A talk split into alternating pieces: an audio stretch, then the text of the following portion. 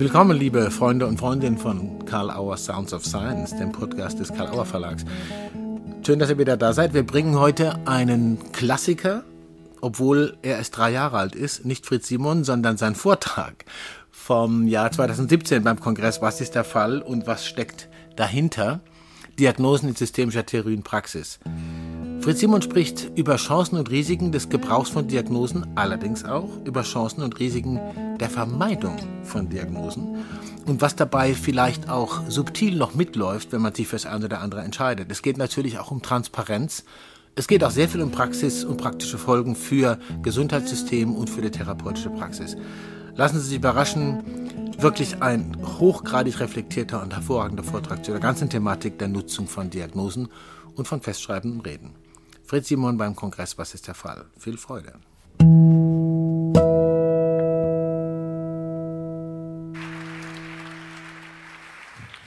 Ja, danke für die schmeichelhaften Worte. Ich möchte mich zunächst bei den Veranstaltern bedanken für das schmeichelhafte Foto. Das, das gibt mir zu denken. Zum einen überlege ich, ob ich mir wieder einen Vollbart stehen lasse.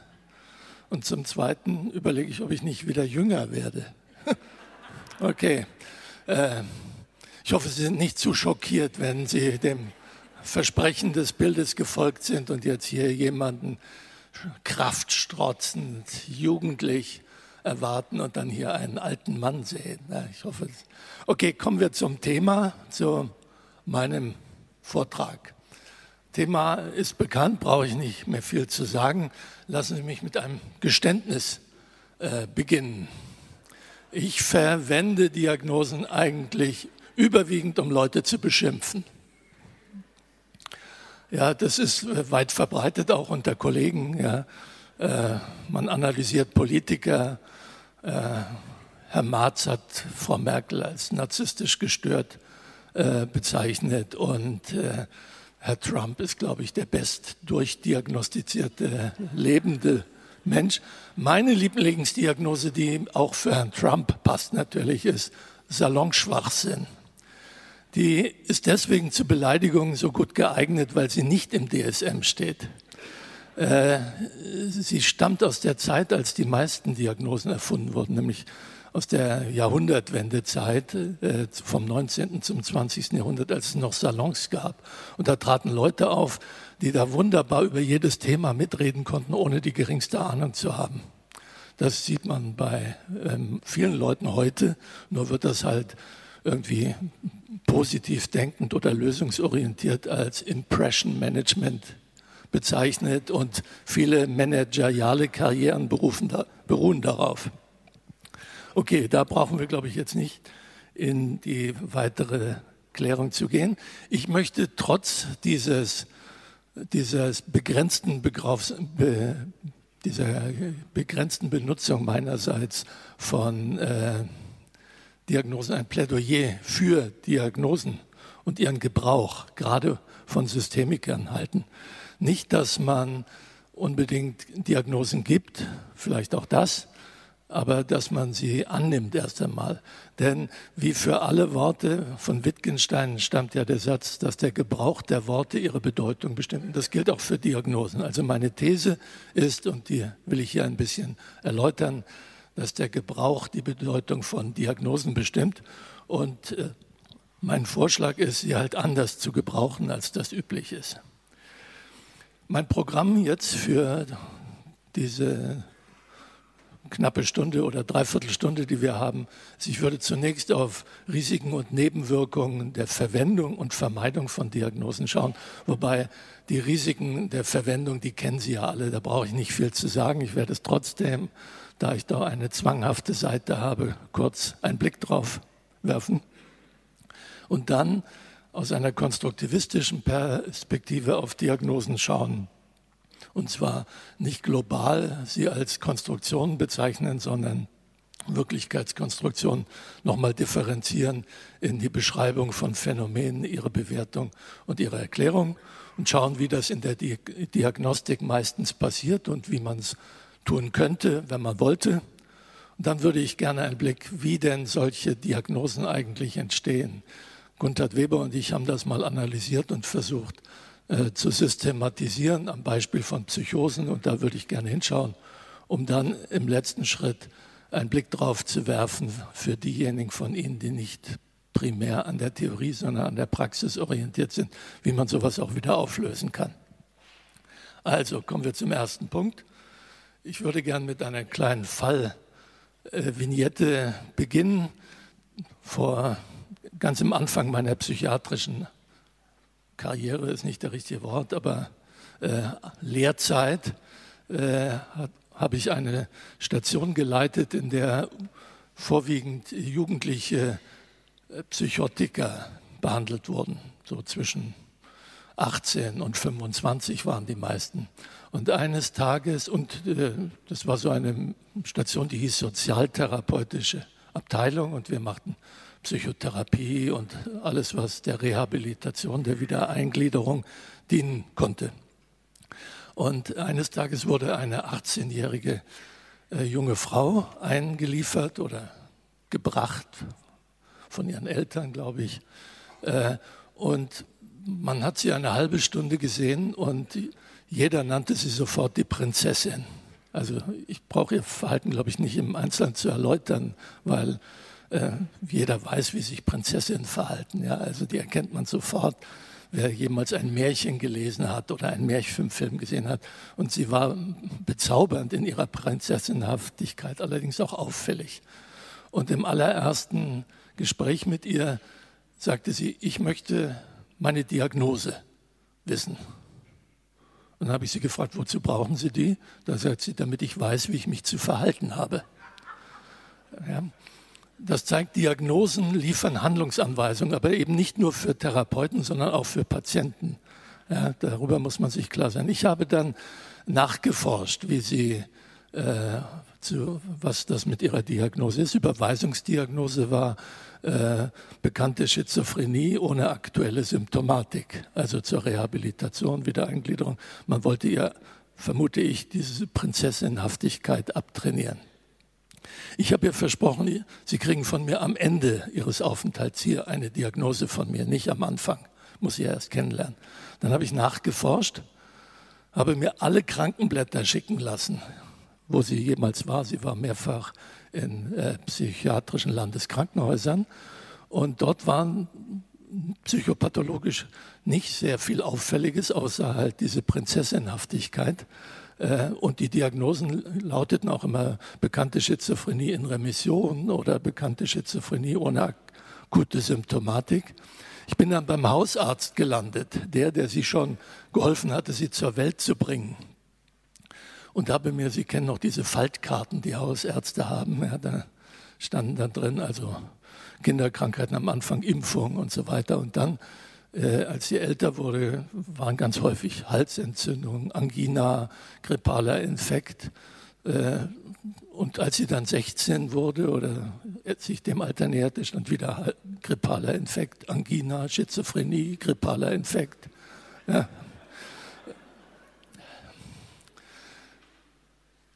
ich weiß nicht, was sie da gezeigt hat, aber äh, mit 16, glaube ich, äh, verhalten sich viele Menschen so, dass man denkt, die spinnen. Ja. Äh, ich habe sie dann am Ende, die war dann vier oder sechs Wochen bei uns, ja, und ich habe sie dann rituell von ihrer Diagnose freigesprochen, in Anwesenheit aller Patienten, des Personals und so. Und ich habe, das ist das Schöne, wenn man so alt ist, ist der Vorteil. Ich habe nach 25 Jahren eine Katamnese gemacht, sozusagen. War eher zufällig, bin ihr begegnet und habe gefragt, wie es jetzt um sie steht. Und äh, sie war dann verheiratet, hatte zwei Kinder, arbeitete. Und wenn man äh, dann Anfang 40 ist und äh, zwei Kinder hat und arbeitet, dann bleibt auch nicht viel von der Prinzessinhaftigkeit. Das ist aber sie war nie wieder in psychiatrischer Behandlung. Das ist eigentlich das, was ich sagen wollte. Nun behaupte ich nicht, dass das eine Psychosetherapie war. Ja, ich behaupte auch nicht, dass alle Diagnosen so leichtfertig entstehen. Nichtsdestotrotz äh, äh, finde ich, ist da ein Aspekt äh, deutlich zu werden. Man kann relativ leicht in so eine in so eine medizinische Umgebung geraten. Und das ist nicht immer gesundheitsfördernd, auch ohne Krankenhauskeime. Ich bin ein großer Anhänger des äh, Gulischens Konzept der problemdeterminierten Systeme. Und Diagnosen können selbst ein Problem sein, das dann halt Systeme um sich herum kreiert. Äh, selbsterfüllende Prophezeiung, wenn man ja, sozusagen eine Krankheit zugeschrieben bekommt, die irgendwie mit Chronizität bedroht ist und so weiter. Außerdem, das ist gestern hier schon gesagt worden, das Modell der Arzt-Patienten-Beziehung ist nicht unbedingt immer sehr hilfreich, diese Oben-Unten-Beziehung. Der eine ist der Wissende, der eine ist der Mächtige, der andere ist sozusagen passiv und muss warten, dass eine höhere Macht kommt und äh, alles löst. Sei es ein wirksames Medikament oder irgendein anderer Wunderheiler. Was sind, deswegen, dabei lasse ich es bei den, bei den Risiken der Diagnose. Ich glaube, da können Sie noch viel mehr zufügen, als ich Ihnen jetzt hier erzähle. Aber was sind die Risiken der Vermeidung? Wenn man sie vermeidet, dann schließt man sich aus dem Medizinsystem aus. Das ist das Risiko. Und das Gesundheitssystem ist ein autopoietisches System. Und autopoietische Systeme können nur sich ändern, die können nur von innen verändert werden. In dem Moment, wo man aussteigt, hat man auch keinerlei Chancen mehr, das Gesundheitssystem zu verändern. Und ich finde, äh, wer eine systemtheoretische Sicht hat auf das, was an Leid, Elend, Krankheit, wie auch immer äh, zu beobachten ist, der sollte den Anspruch haben, nicht nur mit Familien zu arbeiten und, oder mit Individuen, sondern der sollte auch versuchen, das Gesundheitssystem zu beeinflussen. Also der Ausstieg aus dem Gesundheitssystem, den halte ich für problematisch, wenn man das äh, tut, weil man keine Diagnosen verwendet. Dass man kein Geld von Krankenkassen bekommt, im Moment bekommt man es ja auch nicht, aber das ist langfristig sicher auch ein Faktor. Aber man verliert auch die Anschlussfähigkeit im Diskurs über irgendwelche konkreten Störungsbilder oder Auffälligkeiten, wie immer. Und man nimmt sich die Möglichkeit, alternative äh, Behandlungsmöglichkeiten zu implementieren. Man überlässt quasi den biologischen Psychiatern das Feld, wenn man nicht Diagnosen übernimmt, weil die dann sagen, ihr habt es ja mit einer ganz anderen Klientel zu tun. Ich will Ihnen ein Beispiel geben. Wir haben hier in Heidelberg ja in den 80er Jahren, die Zeit, aus der das Foto stammt, ja, jetzt ist es auch sozusagen legitimiert, äh, ein Forschungsprojekt gehabt über manisch-depressive und ihre Familien, haben mit denen gearbeitet. Und äh, wir haben uns jetzt nicht an Diagnosemanualen orientiert, sondern wir haben einfach die Psychiater im Umkreis angeschrieben und haben gesagt, wir wollen ein Forschungsprojekt machen, schickt uns äh, staatlich geprüfte manisch-depressive Patienten mit ihren Familien. Das heißt, Patienten, die schon mindestens fünf Jahre und mindestens zweimal in einer Klinik mit dieser Diagnose hospitalisiert waren. Ja, das heißt, Leute, die eh schon im, äh, in dem Gesundheitssystem drin waren. Das Suchkriterium war gewissermaßen die Diagnose. Und äh, dann haben wir mit diesen Familien gearbeitet und äh, ich will Ihnen jetzt hier nicht die Katamnesen, viele von Ihnen kennen sie, ansonsten sind sie nachzulesen. Arnold Retzer hat da relativ viel drüber geschrieben. Nur das ist für mich ein Ansatz, wie man quasi subversiv mit systemischen Ansätzen umgehen kann, weil wir haben natürlich dann auch die Ergebnisse publiziert in internationalen Journalen, sodass die Idee mit dieser Art von Patienten kann man keine Psychotherapie machen und schon gar nicht Familientherapie in Frage gestellt wird. Ja, Asen hat mit Kollegen in London Ähnliches mit schwer Depressiven gemacht und gezeigt, dass die Familientherapie genau wirksamer ist als Antidepressiva. Also ich denke, das ist ein Weg, wie man da einen Fuß in die Tür bekommt. Lassen Sie uns einen Blick auf, aus konstruktivistischer Perspektive auf Diagnosen werfen. Man kann ja, wenn man Wirklichkeitskonstruktionen ein bisschen genauer anschaut, aus pragmatischer Sicht drei relevante, für den Praktiker relevante Aspekte unterscheiden. wie wird wahrgenommen, wie, was nimmt ein Beobachter wahr, sozusagen, was beschreibt er für Phänomene. Das ist eine Ebene, wo verschiedene Beobachter sich auch einigen können über die Beschreibung von Verhalten zum Beispiel. Wenn Sie eine Talkshow im Fernsehen sehen, dann kann man sich dort auch noch am ehesten über die Phänomene einigen. Ja? Wir haben, was weiß ich, eine Million Flüchtlinge in Deutschland. Okay, darüber kann man sich einigen. Aber wie das bewertet wird, ist das gut oder schlecht? Vor allem, wie man es erklärt, darüber kann man sich äh, heftig streiten. Ja, war es Frau Merkel, die Sie eingeladen hat, oder wären Sie sowieso gekommen? Ja, waren wir menschlich oder blöd? Ja, also das sind unterschiedliche Bewertungen. Diese drei Aspekte von Wirklichkeitskonstruktion scheinen mir gerade für den Kliniker hochrelevant zu sein. Und hier liegt das Problem von Diagnosen aus meiner Sicht, dass diese drei Aspekte vermischt werden.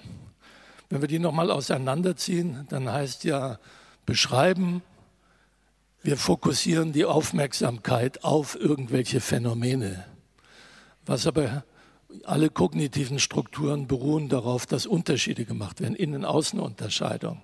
Wenn wir auf irgendwelche Phänomene unsere Aufmerksamkeit fokussieren ja, und die dann in, ausschließlich im Blick haben, dann gerät, gerät der Kontext relativ schnell in den blinden Fleck. Wir abstrahieren von ihm. Das ist sozusagen das Problem jeder Art von Beobachtung, dass man nicht überall gleichzeitig hinschauen kann, dass man da eine Selektion vornehmen muss. Aber wie man diese beobachteten Phänomene dann bewertet, sei es affektiv, sei es nach irgendwelchen mehr oder weniger rationalen Kriterien, das ist höchst unterschiedlich. Ja, wir haben ja eben dieses Sadomaso-Lied, oder wie hieß das? Masos, also man kann Sachen sehr unterschiedlich bewerten, wie Sie wie Sie wissen. Ja, unerwartet, erwartet, normal, uner krank, gesund gehört auch zu der Bewertungsebene. Ja, äh, wenn, wenn Sie als Künstler bekannt sind, dann wird ich habe einen Vetter, der ist Künstler, ja, und äh, der ist äh, sechs Jahre älter als ich. Und der hat, als ich ja relativ klein war, war er schon etwas größer, wie bei sechs Jahren Unterschied. Ja, üblich. Er hat ziemlich verrückte Sachen gemacht. Aber in unserer Familie war klar, der ist Künstler der durfte das.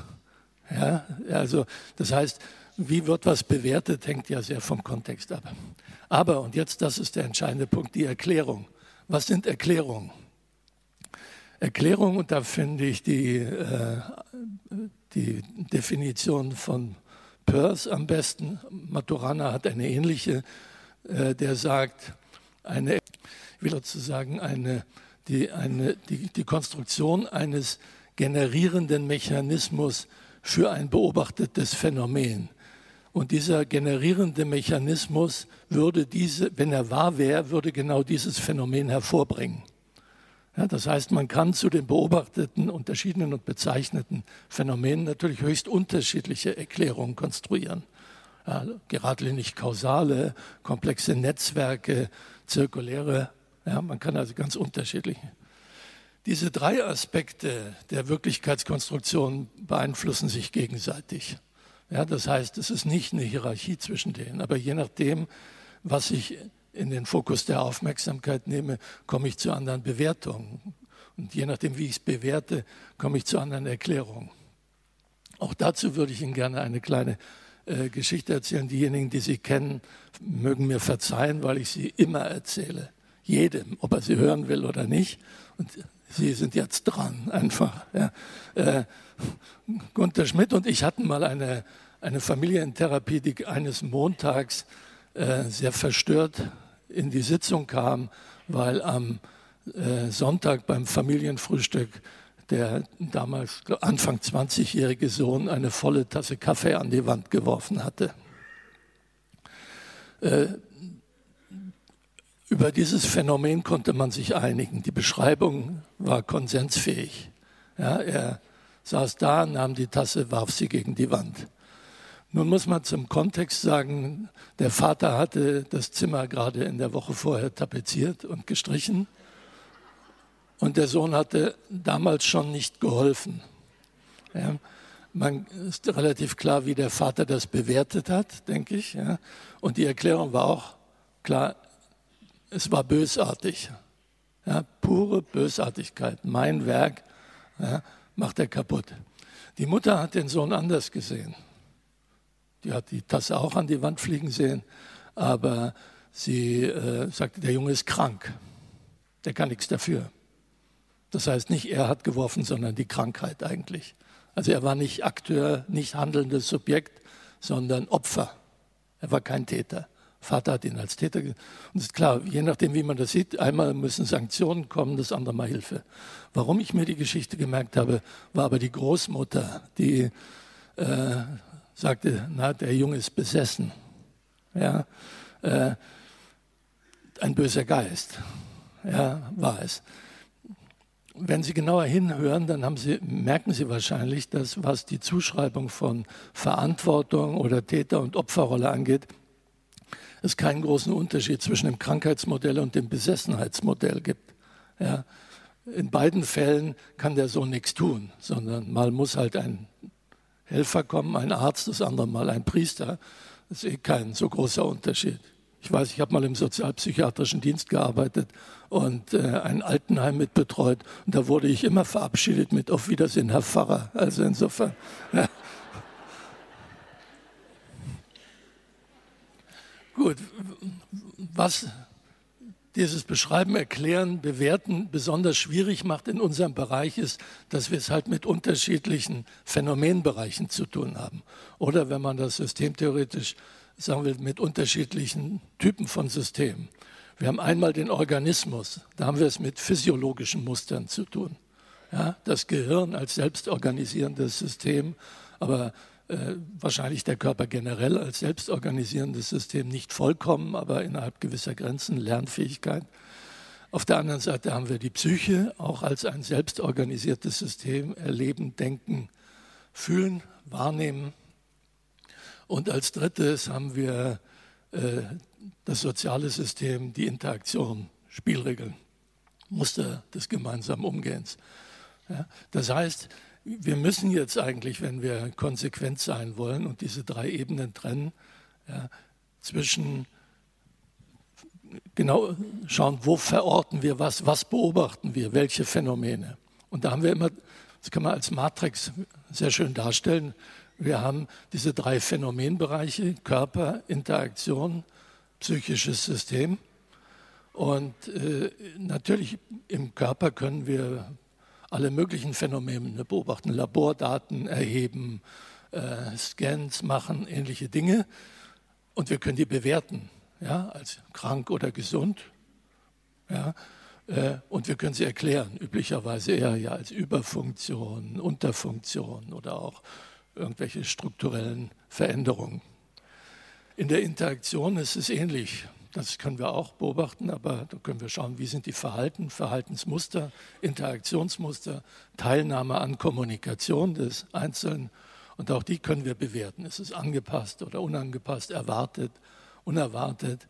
Ja, üblicherweise fällt uns ja nur das auf, was unerwartet ist. Das Selbstverständliche wird ja nicht verstanden, sondern es wird halt erwartet und bedarf deswegen keiner Erklärung. Abweichung von Erwartungen ist das, was den Fokus der Aufmerksamkeit auf bestimmte Verhaltensweisen äh, richtet. Und äh, erklären kann man das Verhalten, wenn man auf der Interaktionsebene bleibt, durch die Befolgung von Spielregeln. Warum bleibt jemand an der roten Ampel stehen? Ja, Brauche ich keine Psychopathologie dazu? Ja, äh, auch keine Hirnschäden? Obwohl manche Leute aus dem Süden denken, wenn nachts um zwei ein Deutscher an einer leeren Straße an einer roten Ampel stehen bleibt, denkt, das wäre Zeichen eines Hirnschadens. Und dann haben wir als dritte Ebene halt das psychische System. Da haben wir Erleben, Denken, das kann man äh, schwer beschreiben, weil den Zugang zu fremden Psychen kann man halt nur über die Kommunikation erreichen. Man kann Selbstbeschreibungen liefern. Aber wenn wir von unbewussten ausgehen oder unbewussten Prozessen ausgehen, dann ist das auch nur begrenzt der Beobachtung zugänglich. Und auch da können wir natürlich sagen, wenn das, einer das so erlebt oder so, können wir das bewerten als neurotisch oder psychotisch. Die Erklärung für das, was in der Psyche passiert, ist die Psychodynamik, die Logik psychischen Funktion, Funktionierens. Das Problem Diagno des Diagnosegebrauchs, wie er üblich ist, ich sag, behaupte nicht, dass das alle so tun, aber äh, von der Umgangssprache angefangen, von meine Prinzessin als Beispiel, äh, bis zu vielen Kollegen, ist, dass diese drei Ebenen vermischt werden. Man erklärt Verhalten durch biologische Prozesse. Ja, jemand verhält sich erratisch und man sagt, was ist mit seinem Gehirn nicht in Ordnung ja, oder mit der Psyche. Das heißt, diese drei Ebenen auseinanderzuhalten ist relativ schwierig und sie werden permanent vermischt in den Diagnosen. Wir vermischen in unseren Begriffen der Alltagssprache permanent beschreiben, erklären und bewerten. Und das ist auch ganz praktisch. Ja, aber wenn wir genauer hinschauen wollen, wenn wir professionell damit umgehen wollen, macht es Sinn, das zu unterscheiden, weil unsere therapeutischen Strategien werden ja nicht aus den Phänomenen abgeleitet, aus dem Verhalten, das beobachtet wird, sondern aus den Erklärungen. Ja, bei der Tasse an der Wand war das relativ deutlich. Je nachdem, wie ich es erkläre, komme ich zu anderen Handlungskonsequenzen. Das heißt, wir haben einerseits Erklärungen für die Entstehung von Phänomenen und wir konstruieren auch Erklärungen für ein erwünschtes Therapieziel. Wir haben Vorstellungen, wie es sein muss. Ja, viele Leute denken, wenn ich es mit einem Psychotiker zu tun habe, der äh, wenig Struktur hat, dem muss man äußere Struktur bieten. Das ist eine Hypothese. Ja, also äh, wir sind eigentlich permanent Hypothesen geleitet in unserem Handeln, also muss man sehr sorgfältig schauen, welche Hypothesen man denn eigentlich hat. Schauen wir nochmal auf die Risiken und Chancen der unterschiedlichen Erklärungen immer für beobachtbares Verhalten. Das ist, glaube ich, die, die gemeinsame Basis dessen, mit dem wir es zu tun haben. Wir sind mit verhaltensauffällig, mit abweichendem Verhalten konfrontiert, als Psychiater, als äh, Therapeuten, auch als Sozialarbeiter, Sozialpädagogen, ja, äh, häufig auch Lehrer mit abweichendem Verhalten der Kollegen. Äh, gut, biologische äh, Biologische Erklärungen haben den Vorteil, dass sie alle Beteiligten von Schuld entlasten. Ich erinnere mich noch gut an die Frühzeiten der Sozialpsychiatrie. Äh, ich habe mich damals schon relativ unbeliebt gemacht bei meinen Kollegen, weil denen war es wichtig, dass biologische Diagnosen die Angehörigen von Schuld entlasten. Klaus Dörner, Freispruch für die Familie, dickes Buch geschrieben. Ja, äh, das ist sicher ein Effekt. Ja, man wird von Schuld befreit, wenn es sich um eine biologische Krankheit hat, eine höhere Macht. Aber, und das ist, zeigen auch die Untersuchungen, äh, das führt zur Stigmatisierung. Auch wenn die Idee war, es sollte zur Entstigmatisierung führen. Aber äh, wenn jemand ein Hirn, eine Gehirnkrankheit Kräpelinscher Art hat, dann wird er eher stigmatisiert, als wenn er nur einfach spinnt. Weil Spinnen kann man aufhören. Auch wenn einer in einem Wahn verstrickt ist, ist offensichtlich die allgemeine Meinung, naja, wird schon wieder rauskommen aus dem Wahn. Aber wenn er einen Hirnschaden hat, das ist viel stigmatisierender, weil das ist nicht so leicht äh, auszutauschen. Wenn wir soziale Erklärungen anschauen, dann ist der positive Aspekt, man hat Einflussmöglichkeiten. Man selber kann was anderes tun in der Kommunikation, man kann die Kommunikationsspielregeln verändern, die anderen können was tun. Der Nachteil ist, dass man äh, Verantwortlichkeit bekommt, womöglich auch Schuld. Ja, wenn das wird ja häufig vermischt, Einfluss haben und Schuld haben. Das ist das Problem.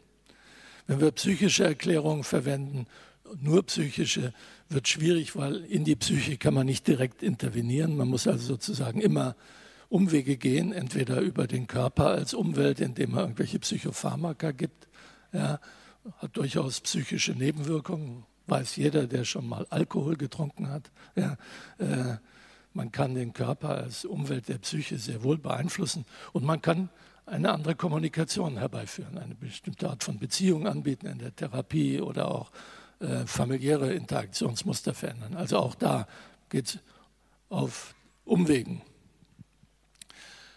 Lassen Sie uns einen Blick darauf werfen, wie solche Diagnosen eigentlich entstehen.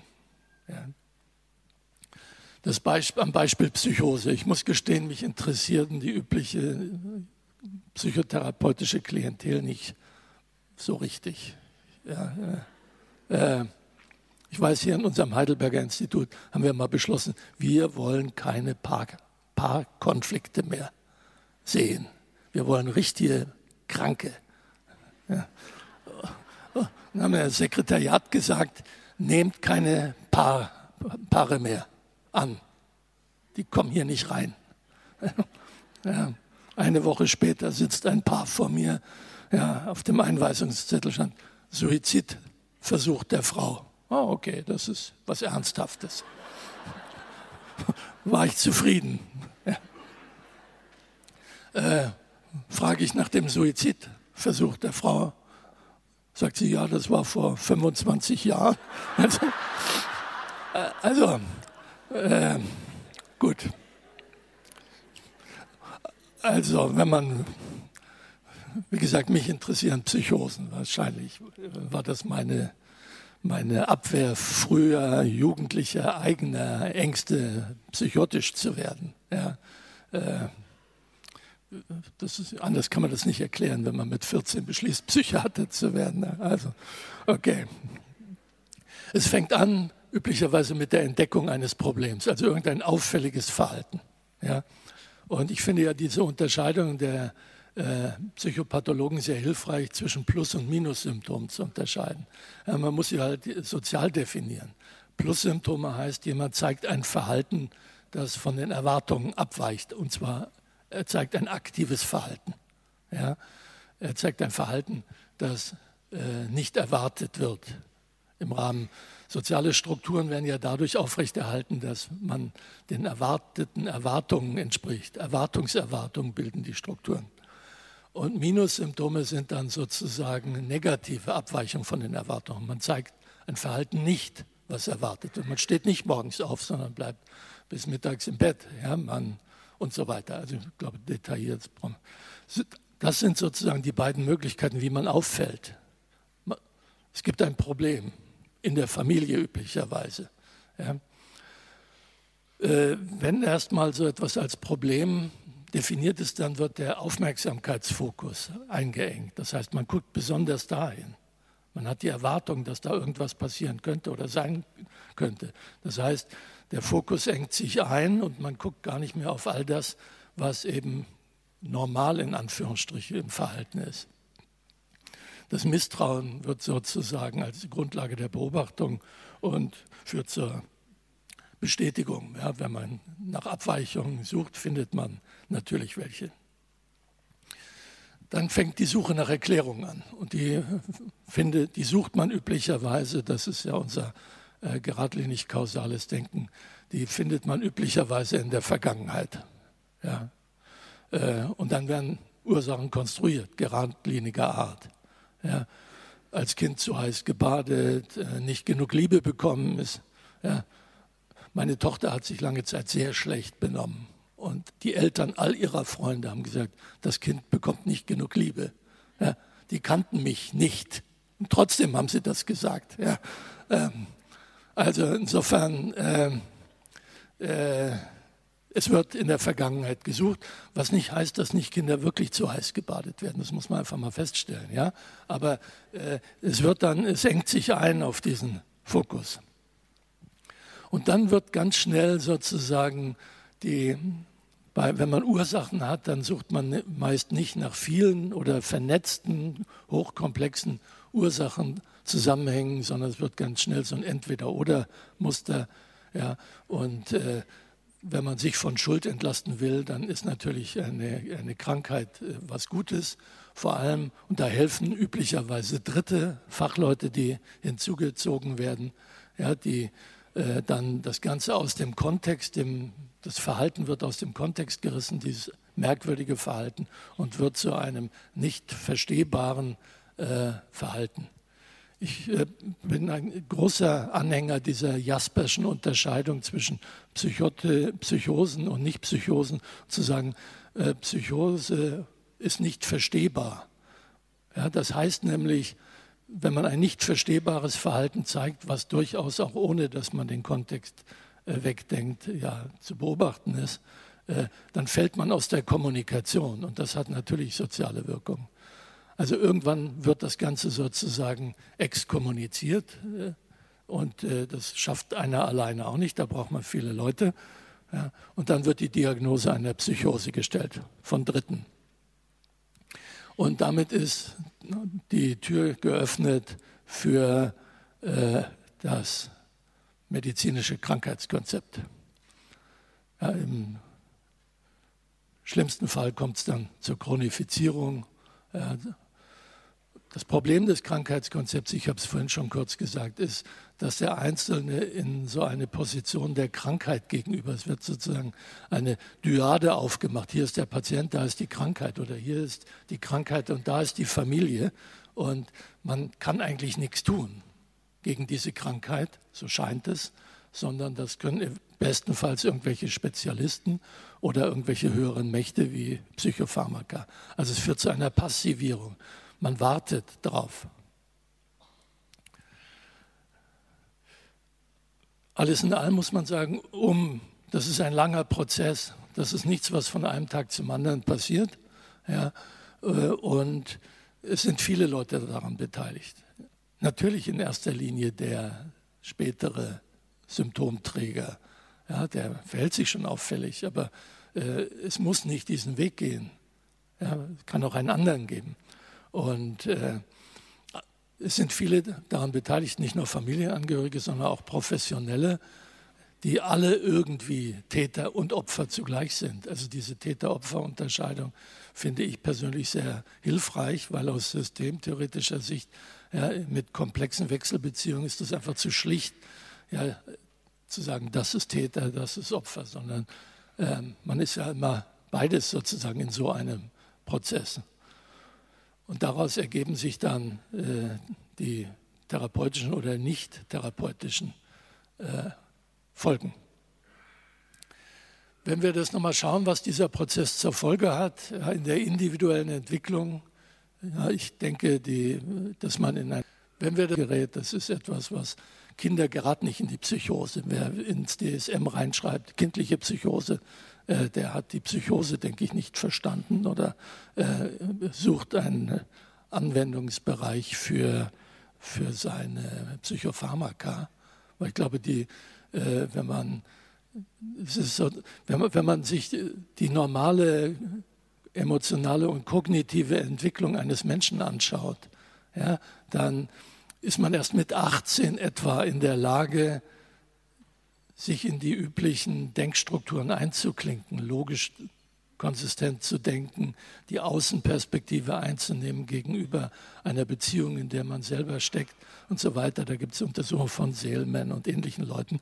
Und anzunehmen, dass jemand, der diese Entwicklung noch nicht durchlaufen hat, ja, plötzlich diese Strukturen verlieren kann, wenn er sie noch gar nicht hatte, nämlich Kinder, halte ich für gaga, um es deutlich zu sagen. Ja, aber die Entwicklung geht halt durch Krisen, durch Entwicklungsstufen. Ja, da braucht man gar nicht jetzt den Eriksen zu zitieren, aber wir gehen durch Krisen und gehen daraus mehr oder weniger gestärkt durch. Und wenn, das ist ja häufig die Hilfsdiagnose, wenn jemand zum ersten Mal mit einer Psychose in eine Klinik eingeliefert wird, dass man sagt, Adoleszentenkrise, ja, das ist die Phase, wo das passieren kann. Das Problem ist, wenn dann eine Diagnose gegeben wird, die sozusagen ein psychiatrisches Etikett da ist, dass diese Entwicklung gestört wird oder gestoppt wird. Ich erinnere mich an eine Therapie, Therapie ist zu viel gesagt, eine Sitzung mit einer Familie, mit einem äh, Kind, das 45 Jahre alt war ja, und die Diagnose mit 18 bekommen hat und Eltern, die jetzt in den 70ern waren. Der Vater ehemaliger Chefarzt, also Mediziner. Und ich erinnere mich noch genau, ich thematisiere in solchen Sitzungen immer gerne Verantwortung oder Nichtverantwortung. Hat er Einfluss oder hat er nicht Einfluss? Und dann sagt dieser Vater, seit 25 Jahren weiß ich es nicht. Frage ich mich. Ja, weil immer, wenn wir denken, er hat Verantwortung, dann macht er irgendwas, das uns zeigt, er hat sie nicht. Und immer, wenn wir ihn behandeln wollen, als ob er nicht verantwortlich wäre für sein Handeln, fordert er ein, dass er erwachsen ist.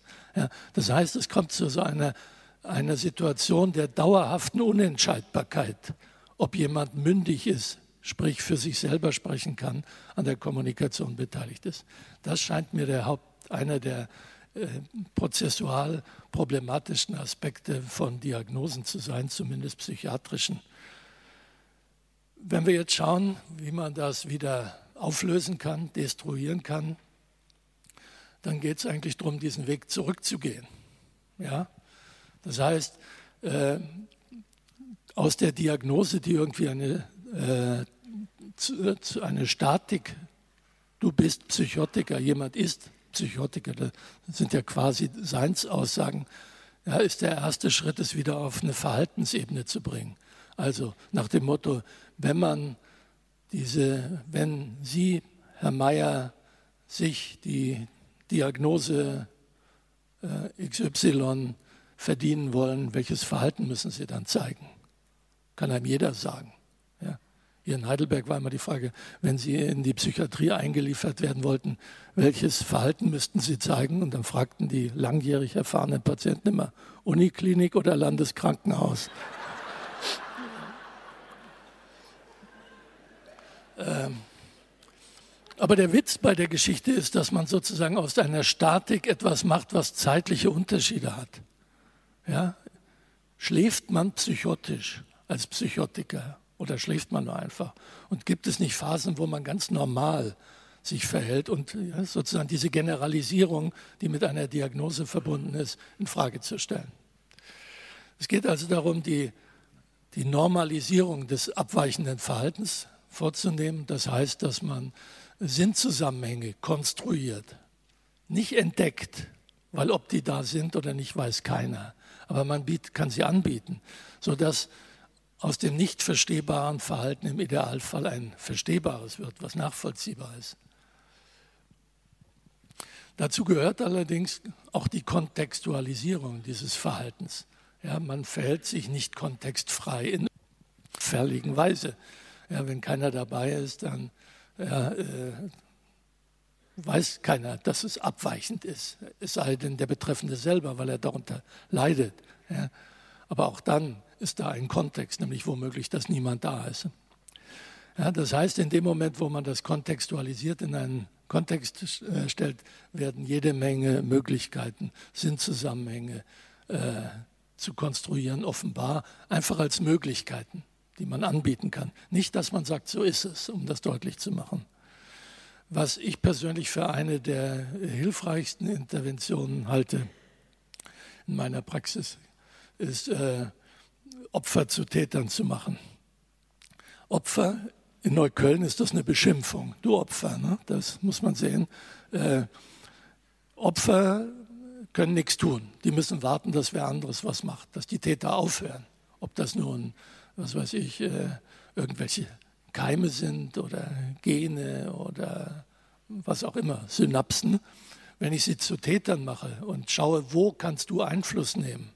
Ja, die meisten, Sie kennen die ganzen systemischen Methoden, die dazu dienen, was weiß ich, Verschlimmerungsfragen und bla bla bla. Ja. Also sozusagen wichtig ist, den Fokus darauf zu richten, oder zumindest aus meiner Sicht, wo hat wer Einfluss? Dazu brauche ich keine keine ideologische Auseinandersetzung über, über die Ursachen, über die wahren Ursachen. Ich persönlich glaube nicht, dass irgendjemand sagen kann, dass guten Gewissens sagen kann, dass Psychosen biologisch ausgelöst werden, begründet sind oder familiär. Ja, wer das so eindeutig behauptet, der lügt einfach, der, der sollte seine Zukunft in irgendwelcher Hochstapelei probieren. Ja, da hat er vielleicht auch Erfolg. Das heißt, wenn man nicht weiß, was wirklich dahinter steckt, geht es um die rein pragmatische Frage, was nützt. Ja, und da äh, kann man sehr wohl Erfahrungen auswerten. Ja, ist es hilfreich, Emotionen auszudrücken? Ist es hilfreich, Medikamente zu nehmen? Dann nimmt man aber Medikamente nicht gegen irgendeine Krankheit, sondern weil sie im Moment einfach helfen. Ja.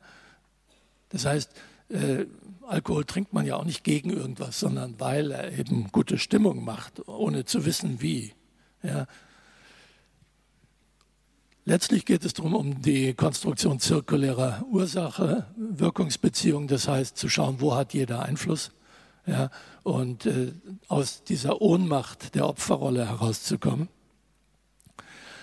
Irgendwann landet man an dem Punkt, wo es egal ist, wie man es erklären kann.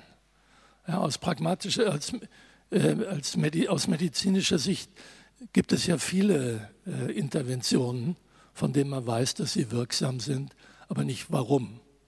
Ja, wenn, ich weiß nicht, ob es immer noch stimmt, aber während meines äh, Medizinstudiums, was jetzt schon gefühlte 150 Jahre her ist, äh, habe ich gelernt, dass Digitales wirksam ist bei Herzinsuffizienz, aber keiner weiß warum. Ja, vielleicht weiß man es inzwischen, aber man hat es auf jeden Fall trotzdem gegeben, weil es einfach äh, erstmal von der äh, pragmatischen Seite her sich bewährt hat. Der letzte Schritt ist sozusagen Erweiter die Erweiterung des Aufmerksamkeitsfokus, Entwicklungsmöglichkeiten, die wieder ins Blickfeld kommen. Und am Schluss wird das Problem vergessen. Das ist ja das Schöne an mündlicher Kommunikation, auch an familiärer. Ja?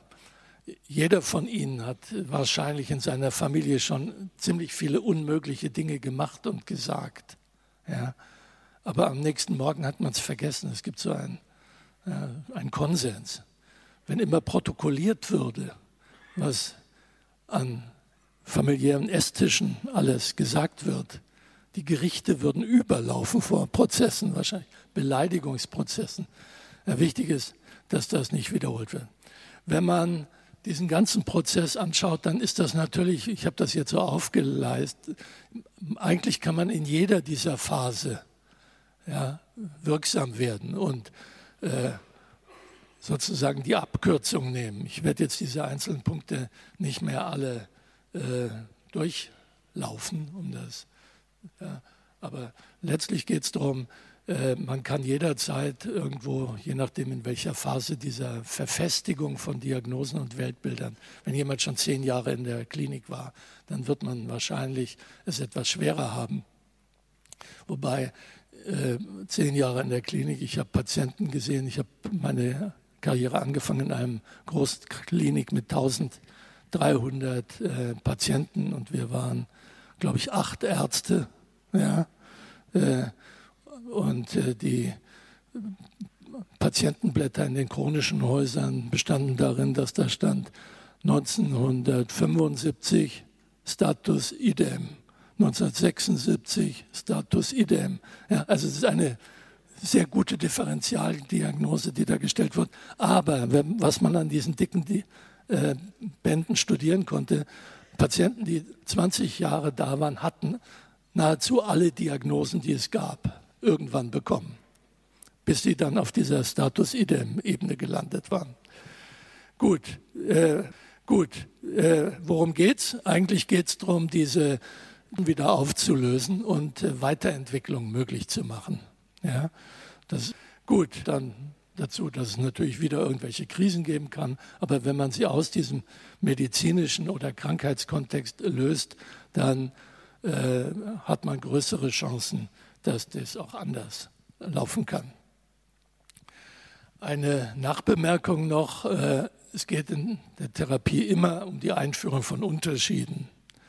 Ja, und manchmal kann es eben auch sein, äh, die Idee einer körperlichen Krankheit einzuführen. Ich habe mit Helm Stirlin mal zusammen eine Familie in Therapie gehabt, da hatte die Mutter ihr Kind umgebracht. Und äh, sie hatte schon einige Suizidversuche gemacht und die einzige Chance, die wir gesehen haben, ja, ihr äh, sozusagen äh, das Weiterleben zu ermöglichen, war die Idee der körperlichen Krankheit, dass sie es nicht war, sondern die Krankheit. Äh, solange sie bei uns war, hat sie sich zumindest nicht umgebracht. Ich würde aber nicht darauf wetten, dass sie es später nicht doch getan hat.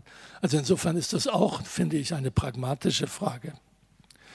Gut, meine Schlussfolgerung.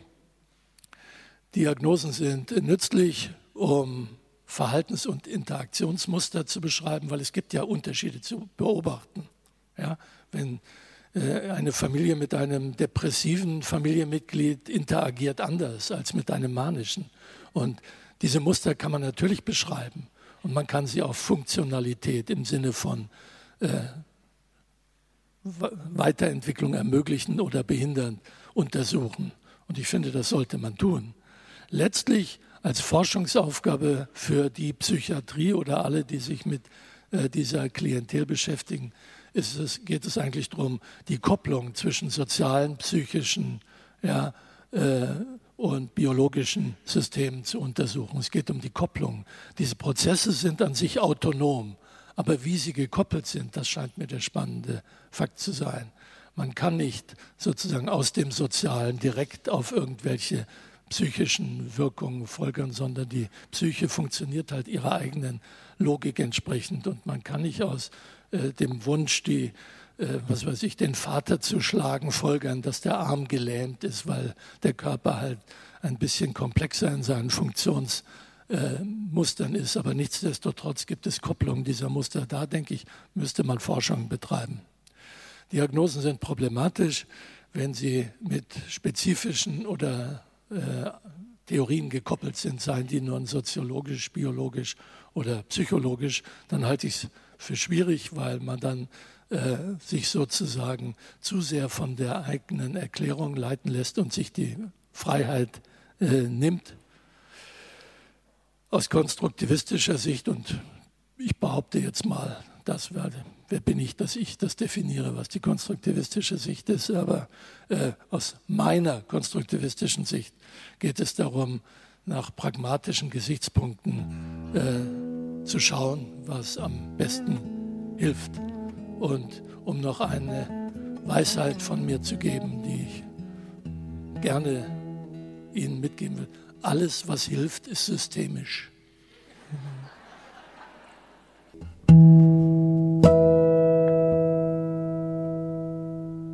Ja, so einen Vortrag könnte ich mir jede Woche mindestens einmal anhören, um das Reflexionsniveau zu halten, das da angeboten wird und das man so genießen kann. Wer weiter nachlesen will zu solchen Fragen, zum Beispiel in Simons Klassiker Die andere Seite der Gesundheit über eine systemische Krankheits- und Therapietheorie oder natürlich im Opus Magnum Formen, wo das alles nochmal dezidiert und allgemeinverständlich, tatsächlich allgemeinverständlich formuliert und äh, ausbuchstabiert wird. Wir freuen uns, dass ihr dabei wart. Wir freuen uns natürlich über gute Bewertungen, egal wo ihr unterwegs seid mit Sounds of Science. Und wir freuen uns, wenn ihr am Wochenende wieder bei der Autobahn-Universität dabei seid. Jeder Stau bringt euch weiter. Das ist ja mittlerweile schon geläufig und bekannt. Die Gemeinde derer, wenn man das mal so Gemeinde nennen darf, die Autobahn-Universität und Sounds of Science auch hören, wird immer größer und wir freuen uns, dass ihr dabei seid. Stay on us. Wir freuen uns, wenn ihr wieder kommt. Ciao und danke.